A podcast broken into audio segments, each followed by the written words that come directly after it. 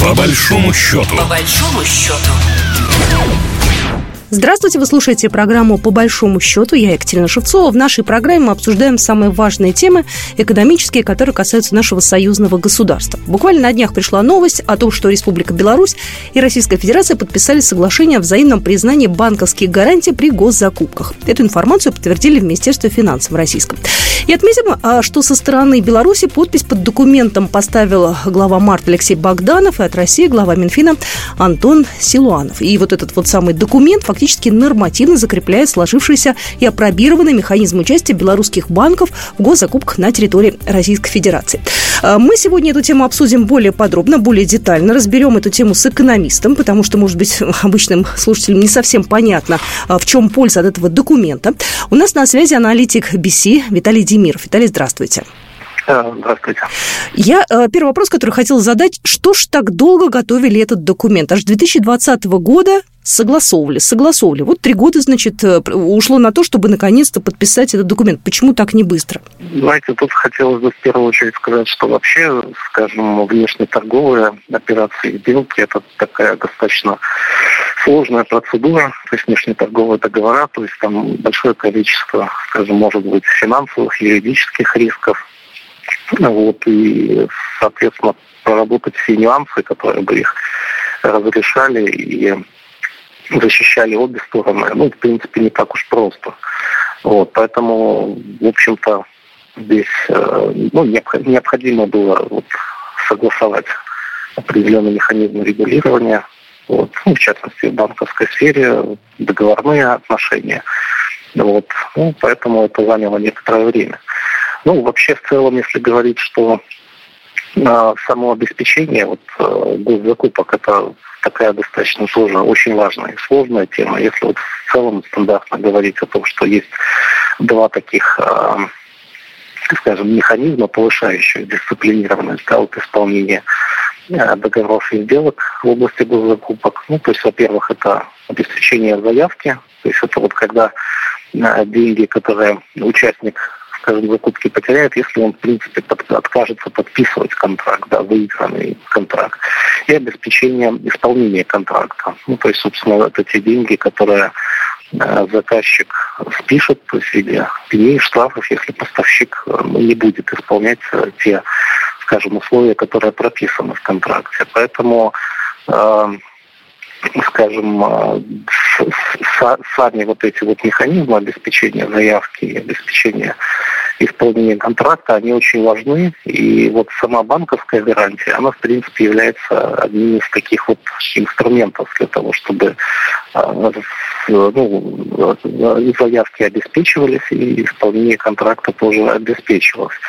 Но в частности, если говорить о самой заявке, то есть там речь идет о том, что там речь идет, то есть не все, то есть не обязательно всегда а, должны обеспечиваться заявки, то есть там речь идет о том, что есть начальная цена контракта, то есть и если она превышает, а, по-моему, от миллиона до 20 миллионов российских рублей, вот, в частности, это в вашем законе, да, прописано в контрактных федеральном законе, о контракте. И, соответственно, если это превышает эту сумму, то тогда необходимо обеспечение 0,5 до 1%.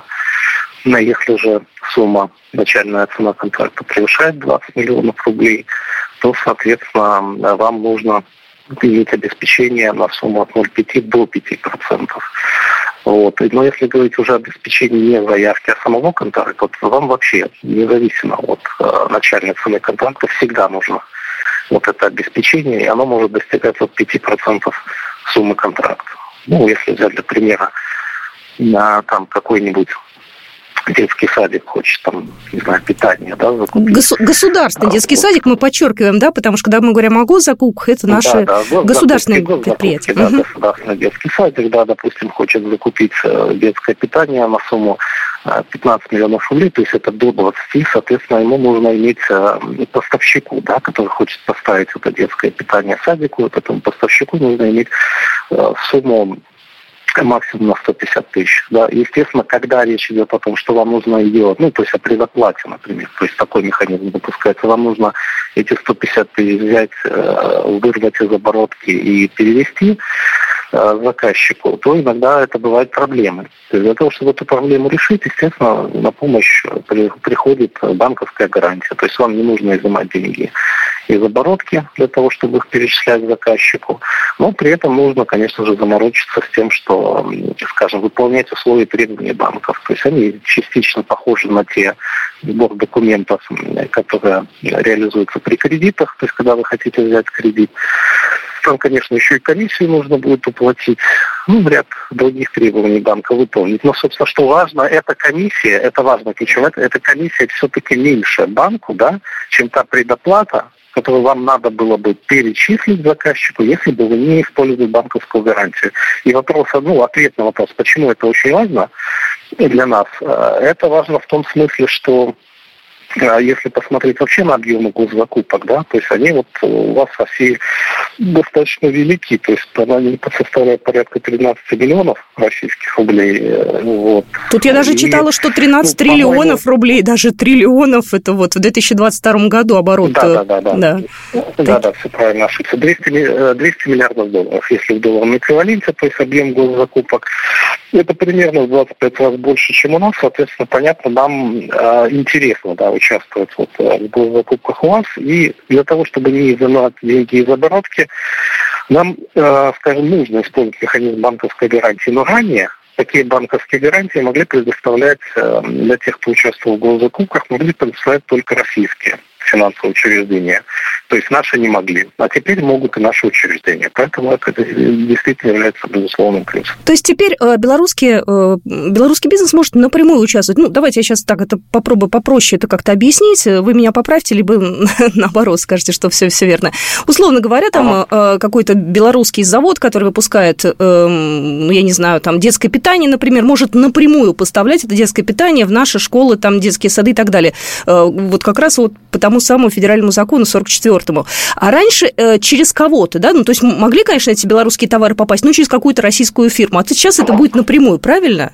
Ну, если говорить чуть-чуть в другой плоскости, сейчас же все же упрощается, что все эти торги были там электронными и прочее, да, вот электрон, электронные торговые площадки, вот, например, да, угу. мы, с одной стороны, было межправосоглашение, то есть, и, скажем, мы могли участвовать наравне, скажем, да, с российскими поставщиками да, в, в госзакупках, но тем не менее вот де-факто все-таки были ряд технических трудностей, ограничений. То есть нам нужно было иметь э, э, скажем, удостоверяющую подпись, которую можно было получить, если э, белорусское хозяйствующее лицо имело в России иностранное представительство или филиал. то есть если оно не имело, то есть оно как бы вот эту Подпись электронную не могло получить. Соответственно, соответственно, соответственно, фактически, имея вот вроде бы э, возможность торговать, оно не имело возможности торговать.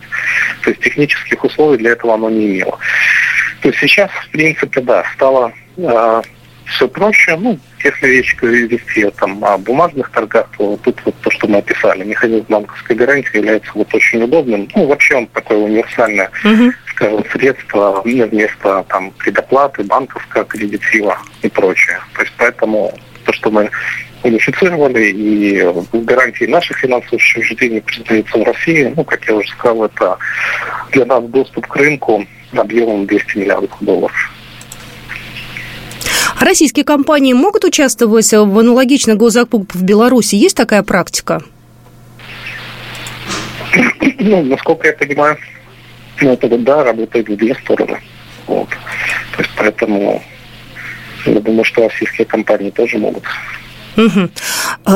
Как вы думаете, почему так долго э, вот это все приводили к общему знаменателю? Я помню, да, 2020 год, ну, не самый простой был, потом у нас э, было э, поручение, те самые 28 интеграционных программ, тут так или иначе косвенно тоже касалось госзакупок. Э, повлияло ли вот это, то, что у нас пошла интеграция полным ходом, да, и процесс такой вот, ну, ускорился? Повлияло, повлияло ли это на то, что и вот в госзакупках тоже порядок навели чуть побыстрее, чем э, могли бы?